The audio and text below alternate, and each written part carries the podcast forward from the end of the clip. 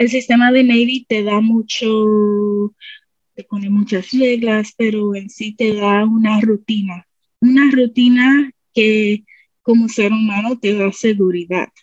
Y pues al salir de esa seguridad, a tú mismo como persona tener tu propia rutina nuevamente.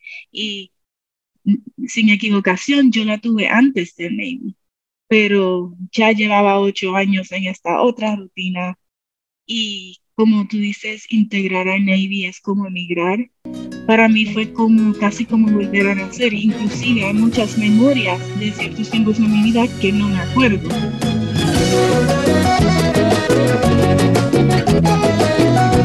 Bienvenidos a HC en español, el programa en donde conoceremos a los hispanos que trabajan, que estudian, que interactúan con el college. Eh, yo soy Cris Oviedo y los invito a que se queden conmigo los próximos 30 minutos. Vamos a conocer a, una de nuestras estudiantes ya graduadas de aquí de HEC, originaria de Puerto Rico, emigró a Florida cuando tenía tan solo 12 años de edad. Ella es veterana del Navy, que es la Academia Naval de este país y pues bueno, en la semana pasada, el día viernes, justamente estuvimos celebrando y agradeciendo a todas las personas que han sido parte de las Fuerzas Armadas, de las Fuerzas Navales, que han sido, ah, de alguna manera, han defendido a este país. Yo creo que a todos los países, porque veteranos hay en todo el mundo. Así que esta conversación es también un agradecimiento para Ginelis. Em, es una profesional ahora de seguridad cibernética y de seguridad en sistemas informáticos y está ejerciendo su carrera en Amazon. Ginelis, gracias por estar aquí conmigo hoy. Gracias por aceptar la invitación así tan, tan espontáneamente, eh, tan de último minuto hasta cierto punto. Gracias por, por estar dispuesta a contar tu historia. Y Vamos a empezar justamente por el principio, ¿verdad? Vamos a empezar desde ahí, desde tu transición de Puerto Rico a Florida, porque pues hay muchas personas que dicen, pero Puerto Rico es parte de Estados Unidos. ¿Cómo así que, cómo así que emigró? ¿Cómo así que inmigrante? ¿Cómo así que latina si es realmente americana, verdad? Entonces, cuéntanos un poquito acerca de, tu historia migratoria, un poco acerca de cómo fue esa transición y cómo sigue siendo tu experiencia inmigrante en este país. Gracias por estar conmigo y bienvenida. Por supuesto, Cris, muchas gracias por invitarme. Pues sí, tienes razón. Todos somos ciudadanos americanos al nacer en Puerto Rico. So, muchas personas no miran que también tenemos un tipo de cambio, muchos obstáculos que vencer en todo eso, pero al ser nacida y um, crecida en Puerto Rico, allá el lenguaje es español, la cultura es muy diferente. Inclusive de chiquita siempre hablamos del país de Puerto Rico en las escuelas, no de la colonia americana como Puerto Rico. So, la manera de pensar de una persona de Puerto Rico es diferente al punto de vista de una persona nacido en los Estados Unidos, como ellos ven a Puerto Rico. Pues al yo primero mudarme, es, fue un poco gracioso. Eh, yo en Puerto Rico tenía muy buenas notas pero yo no sabía inglés, yo simplemente estudiaba lo que tenía que estudiar para pasar la nota, así como los americanos hacen con el español acá, que no pueden tener conversación, pero si saben lo que es hola, pues yo sabía decir hello, my name is y todo eso, y los colores. El primer día mi mamá me fue a buscar, ella tenía un noviecito americano con hijos americanos, y pues lo primero que me dijo fue, desde hoy en adelante va a ser todo en inglés. Y no vas a poder ver más novelas, no vas a escuchar nada de música en inglés. Y si quieres algo, me lo tienes que decir en inglés. Wow. Y pues para mí fue un poco chocante, pero pues ahí fuimos. De camino del aeropuerto a la casa, este, pues para mí los sitios se hacían muy lejos, porque en Puerto Rico todo es cerca. Y le pregunté, mami, ¿pero de qué color es la casa? Eh, estamos llegando, ¿por dónde vamos? Y ella, excuse me. Y yo, ay no, ahí vamos. What color house? todo lo que yo le pude decir. Al fin de cuentas, eh, eventualmente entré a la escuela, entré al programa de ESOL en la Florida que tuve una maestra súper espectacular, la señora Bagnini me ayudó mucho.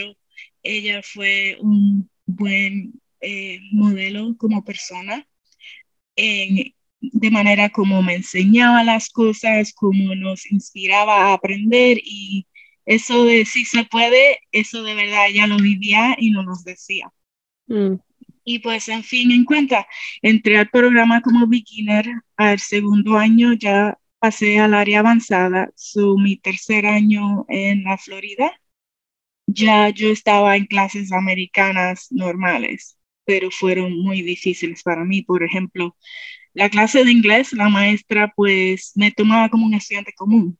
So, ella no entendía que la mayoría de lo que ella estaba hablando yo no lo entendía, ni tenía el historial, porque, lo, por ejemplo, yo leía Don Quijote, no a los outsiders ni nada de eso. So, la historia que ellos tienen como americanos, de Odyssey, esas cosas yo las vine a ver por primera vez ese año una transición bastante grande, o sea, y eso, por eso mismo quería que conversemos de esto, porque muchas veces tenemos esta idea, porque ustedes tienen otro tipo de barreras, ¿verdad? La, de pronto la barrera migratoria en sí, los, los documentos, los papeles, no es una de esas barreras, pero nos olvidamos, nos olvidamos como latinos que ustedes también al venir de Puerto Rico, eh, es, se lo mira como un país independiente, un país diferente a lo que es los Estados Unidos continental, como, como se le dice, ¿verdad? Entonces, gracias por compartir un poco de eso, porque es importante, es importante que, que no nos olvidemos que, que nuestras experiencias son distintas, pero a la vez, a la vez son parecidas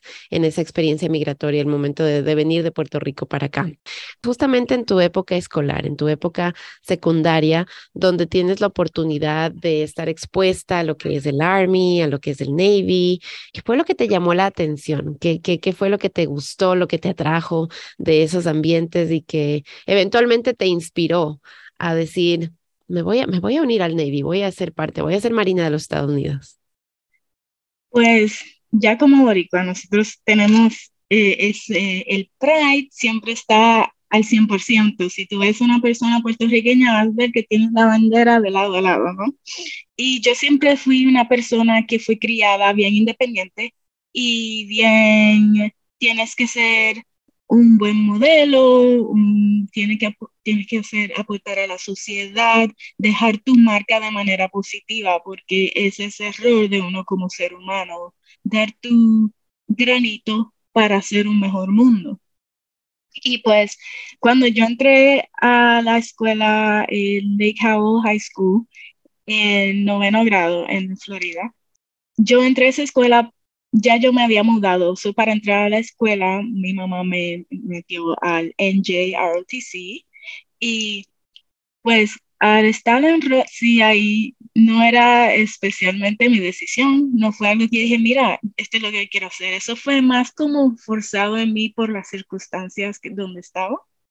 Pero después que lo empecé y que empecé a cumplir con mis tareas, y empecé a aprender de la historia, de las ideas sobre libertad, de mantener una democracia, pues ahí pues me empecé como que más a unir más sobre ello, empecé a cumplir con eh, los equipos de competencia, de atletismo, y pues yo dije, ¿sabes qué? Esto me gusta, me llama la atención. Y es más porque yo lo vi como una cosa que yo podía hacer para ayudar a mantener la libertad en el mundo, pero en mi mundo en ese momento. mi mundo en ese momento eran los Estados Unidos y Puerto Rico. En el momento donde yo estaba creciendo en esos tiempos, la gente era bien activa sobre, por lo menos donde yo estaba, incluir a la comunidad, celebrar ser multicultural, celebrar ser positivo, celebrábamos la unión, era algo como como mundo, si todos nos juntamos, podemos, pero también era algo como en los Estados Unidos tenemos la democracia, podemos votar por nuestro presidente y por las cosas que queremos y si no están como queremos, podemos tratar de hacer diferentes modos para ser escuchados. y mucha gente no tenía eso. Eh, yo tenía amigos de muchos países donde en muchos países la voz de la mujer no cuenta para nada. Eh, ellas son simplemente presionadas o oprimidas por la sociedad varonil o machista de cada, sea por religión, sea por gobierno, cada, cada país es diferente. Pero para mí eso era muy importante porque yo no me veía nunca en la posición de querer volver a esos tiempos de allá de María Castaña, como uno dice, ¿no? Qué grande tu propósito de, unirte al Navy, y, eh, pero inspirado de una manera tan, tan cercana a ti, tan local, en base a tu experiencia, a tus amistades, a, las personas a las que tú apreciabas y querías en ese momento, y eso es lo que te inspira a ti a tomar un paso tan grande, porque es un sacrificio unirse a Navy, unirse al Army, unirse a cualquiera de estas instituciones. Es, me parece a mí que es bien sacrificado, dejas atrás, eh, o sea, para mí eso es como otra migración. dejas atrás todo, te separas y vas y vives en este, en este sistema. Cuéntanos acerca del sistema, acerca de tu experiencia ahí en el Navy. ¿Cómo es? Porque pues lo vemos de afuera, lo vemos como nos lo presenta Hollywood, ¿verdad? Como nos lo presentan en las, en las películas. Cuéntanos la realidad, ¿cómo es? ¿Cómo es ser parte del Navy como, como mujer y como mujer latina? Pues cuando uno entra, sí es todo Hollywood al principio. Um, uno tiene ideas y yo sí tenía unas ideas más cercanas por lo de la ROTC, yo sí entré informada, pero no importa, es como tener hijos, no importa cuán informado uno está, hasta que no estás adentro, no, no llegas ahí al punto de saber, ¿no?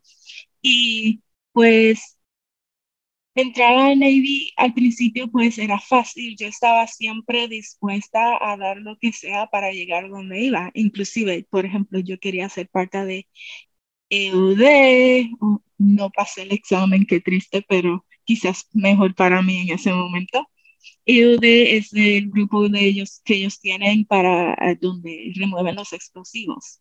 Como mujer, lo más difícil fue, eh, sí fue como emigrar de nuevo, porque muchas personas te subestiman, siempre escuchas las voces negativas y tú tienes tiene que salir de ti como persona, ser la voz positiva, no dejar que esa voz te mantenga abajo ni que te limite a donde quieras llegar.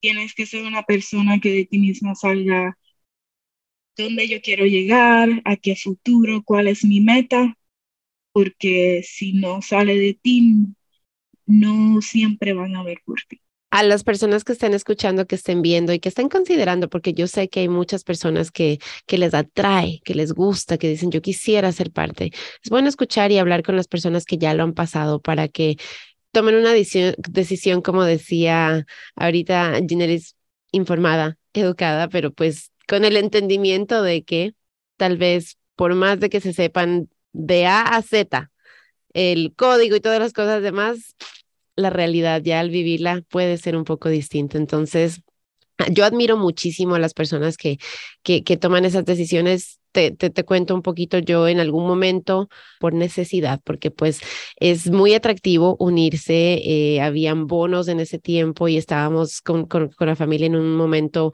un poco desesperante económicamente hace, en, en, en la, ah, ¿cómo se llama? En la recesión pasada, en el 2007-2008. Y yo decía, wow, yo ya tenía hijos, entonces yo decía, tengo que de alguna manera proveer por mi familia. Y no, me, no se me abrían trabajos porque esa recesión, la, lo, lo distinto de esa recesión a esta nueva es que en ese tiempo no había trabajo. Hoy hay mucho trabajo y lo que no hay es gente que vaya y pide esos trabajos. Así que consideré, consideré ser parte, me reuní, tomé las pruebas, eh, bueno, hice varios pasos y el momento en que tuve el contrato enfrente, en el que ya decía, ok, tú firmas aquí y entonces eh, en tal fecha, no me acuerdo qué fecha, te, te, irías y creo que me iban a mandar a North Carolina. Y, o sea, el momento en que ya me dijeron, así me la pintaron y me dijeron, te vas, dejas a tu familia, dejas a tus hijos, dejas y te vas. No pude, no pude firmar, no pude, o sea, ya ahí sí ya me pudo más el, el, el, sentimiento, me pudo más el corazón que, que el bolsillo, porque esa, como te digo, esa era mi, esa era mi, mi, mi incentivo para unirme, era que iba a poner bien a mi familia, ¿verdad? Todos esos bonos, esos beneficios que ellos iban a tener, pero no tuve la fortaleza suficiente para poderles decir, chao.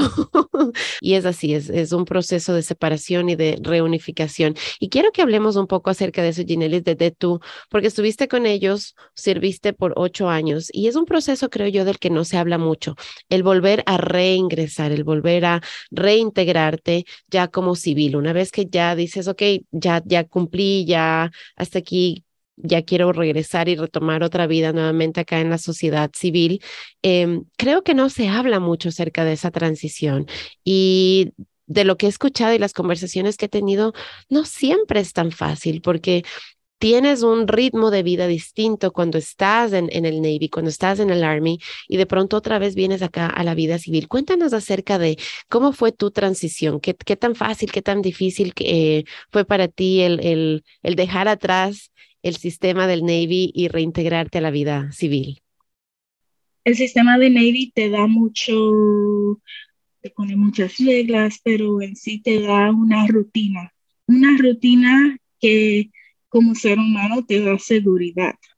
Y pues al salir de esa seguridad, a tú mismo como persona tener tu propia rutina nuevamente. Y sin equivocación, yo la tuve antes del Navy pero ya llevaba ocho años en esta otra rutina y como tú dices, integrar a Navy es como emigrar.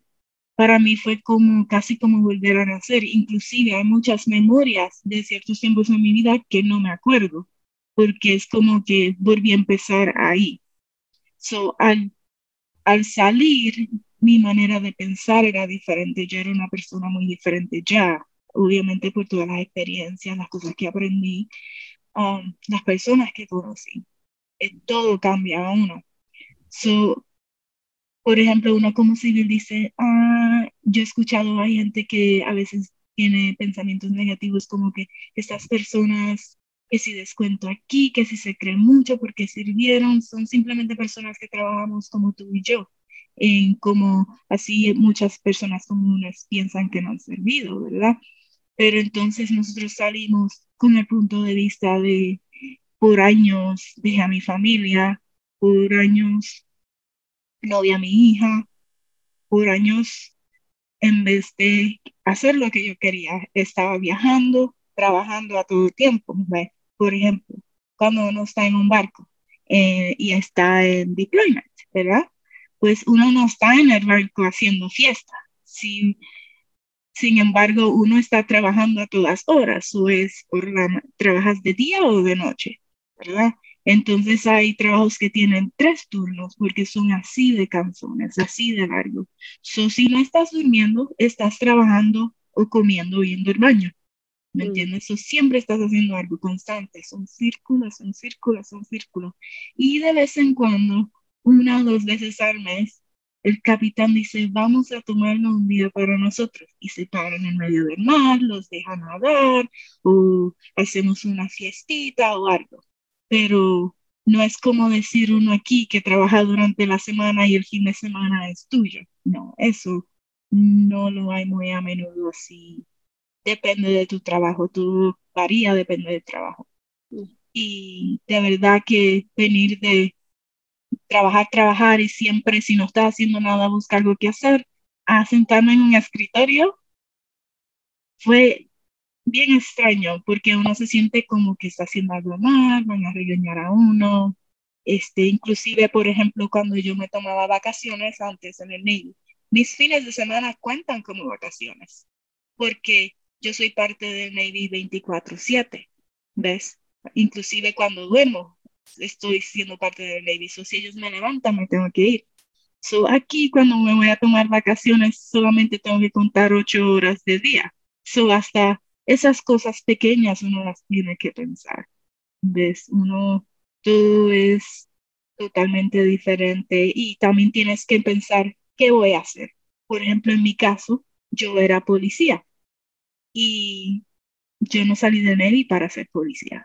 tuve que reinventarme, tuve que decir qué tipo de, de carrera yo podría hacer, la cual yo pueda ser buena parte de mi familia y ganarme lo suficiente como para mantenerla cómodamente, porque no es lo mismo uno decir me voy y trabajo allí, pero puedo mantener mi, mi estándar de vida como lo llevo en ese trabajo, probablemente no, ¿ves? Entonces, si uno dice, ah, pues voy a trabajar en esto, me paga mucho, pues ahí tengo muchas horas para eso, me quedaba en el Navy, ¿no? Qué interesante lo que, lo que acabas de conversar y podríamos hablar muchísimo más acerca de, de ese renacer del que tú hablas, de cuando, cuando ya regresaste, te reintegraste y como que desde ahí para adelante, o sea, empezó otra versión, otra nueva vida y, y es, es, sabes que es, es bonito porque yo creo que si bien es cierto, es un nuevo capítulo, a la vez es un capítulo que sigue siendo definido por todas esas otras versiones anteriores a ti, ¿verdad? Esas otras experiencias todavía siguen influyendo de alguna u otra manera. Y es lo que nos pasa a todos, y es lo que nos pasa a todos, pero muchas veces eh, no sabemos cómo sobrellevar esos, esas transiciones, esos cambios, y ese esos son los retos de la vida, ¿verdad? El seguir redefiniéndonos, reencontrándonos, avanzando hacia adelante. Eh, no necesitamos entrar al Navy o, separarnos físicamente de, cosas para poderlo hacer.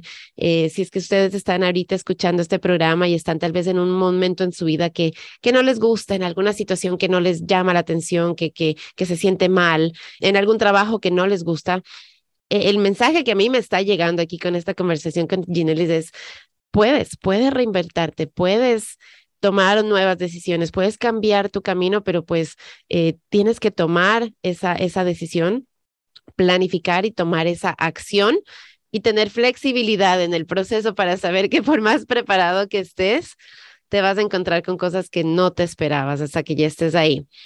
Cuando decidiste ya que, que ibas a estudiar una carrera, Ginelis, cuéntanos acerca de, de HCC, porque en ese momento viniste aquí a HCC a, decir, ok, esto es lo que quiero hacer para mí, para mi vida, y, cómo, cómo fue ese proceso de entrar aquí a Howard Community College y de qué maneras te ayudó Howard Community College para que pudieras completar tus estudios. Voy a empezar antes de llegar a Maryland. Eh, yo ya sabía que venía, solo primero que quería hacer estudiar. So yo este, eh, puse la aplicación para dos colleges, que fue HCC y Anna Arundel.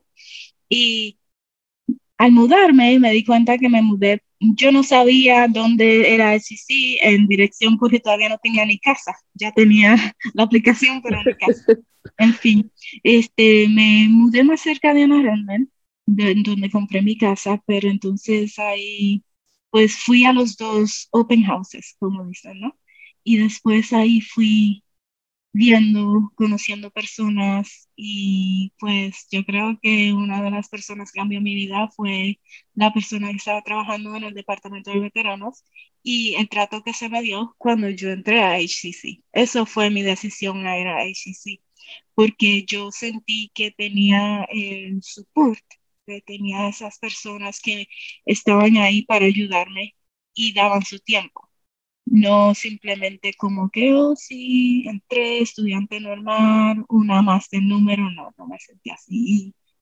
Pues cuando entré, yo vine con la idea de que yo iba a ser asistente dental, porque decían, bueno, pues los salarios en ese momento estaban como empezando como en los 70 mil y pues eso es suficiente para yo vivir, no me interesa ser rica, solamente cómoda y, y es un trabajo que no es muy fuerte en horas. Y yo dije, pues eso voy a hacer. Y así empecé. Y se me rompió una computadora. Y yo, y esta es la tercera desde que estuve en el Navy, ya había roto dos. Y, y, estamos hablando de romperla es de software, este, o le entra un virus, o un día no me prende, o en fin, diferentes cosas. Y pues cogí una clase de computadoras, una que era mandatoria y otra simplemente para ver cómo no sigo rompiendo computadoras. y pues después de ahí, eh, mientras cogí esas, cogí una de, también de JavaScript. Y yo dije, espérate, como que esto me gusta más. Mm. Y pues hice el cambio. Y de ahí pues eh, cambié de eh, asistente dental a es seguridad cibernética. Cuéntanos un poco acerca de qué haces tú en tu carrera ahora, de qué se trata eh, esto de, de, seguridad cibernética. Pues eh, en HCC yo aprendí la gran variedad sobre ello, desde cómo este, conectar las computadoras, montarlas y desmontarlas, cómo hacer una network completa. Este, tomé clases de Cisco, hice un poco de coding, so, en fin, es como que le das la vuelta al mundo de la seguridad cibernética para que algún día tú decidas. Y pues cuando yo entré, yo no sabía ni entendía al principio lo grande que es simplemente decir seguridad cibernética, uno no piensa como un trabajo, ¿no? Pero ahí hay como 200 mil trabajos, es como que wow.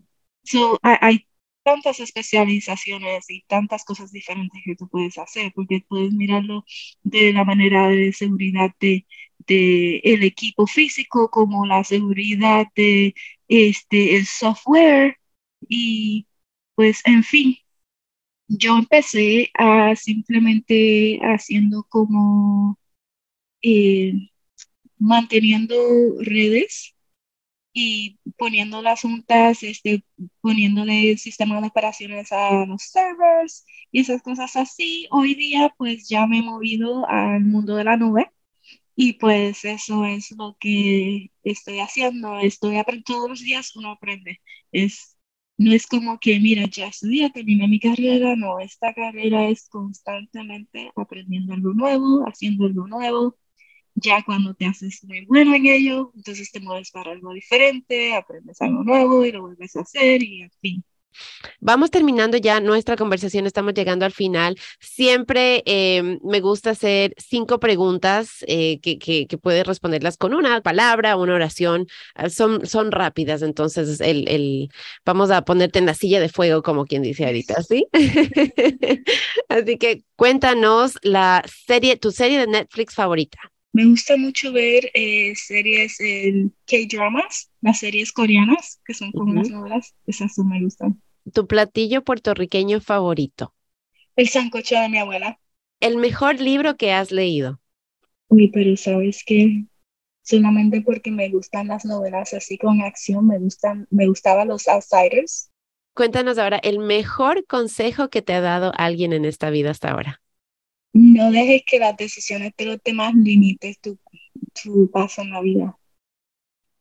Y cuéntanos ahora el peor consejo que alguien te ha dado en la vida. Los peores consejos son cuando le dicen, le, dicen a uno que tomen una específica decisión sin mm. antes pensar bien cómo la va a afectar a uno como persona.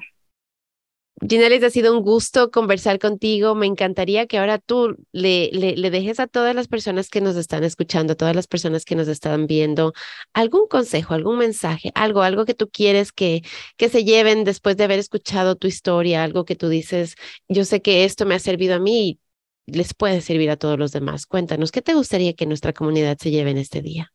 No tengan miedo en reinventarse, en pensar bien tu próximo paso en tu vida, porque, por ejemplo, si hay algo que a ti te gusta, a ti te hace feliz, entonces quizás satisfazca mejor intentar hacerlo tu carrera, tu futuro, para que así tengas mejor provecho en la vida, porque cuando uno hace algo con interés, algo que le guste a uno, uno vive más feliz, más relajado.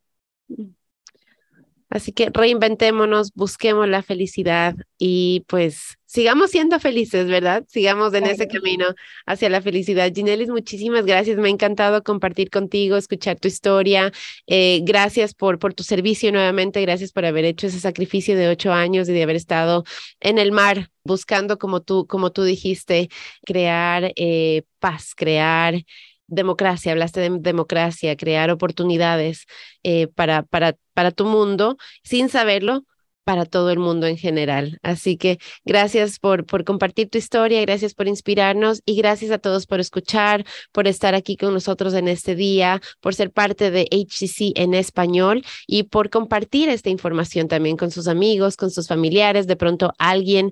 Eh, está considerando entrar al Navy, alguien tal vez está considerando estudiar, alguien de pronto está, como decíamos antes, en ese punto en el que no sabe qué hacer. Estas, estas palabras de Ginelis tal vez le puedan ayudar, ¿verdad? Ese, ese consejo de reinventarse, ese, esa idea de, planificar, esa idea de buscar la información y tomar decisiones, esa idea de flexibilidad, todos estos mensajes que nos ha dado Ginelis en este día que son muy importantes y nos pueden servir de muchas maneras y en diferentes puntos de nuestra vida. Así que yo les dejo con la canción que, una de mis canciones favoritas que me encanta, que ya le he hecho aquí como que parte del show, que es Qué bonita es esta vida. Así que que tengan una linda semana y pues nos vemos en una próxima oportunidad.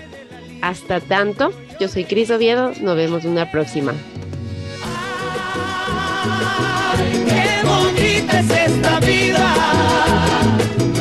Connect with us. We are Dragon Digital Radio.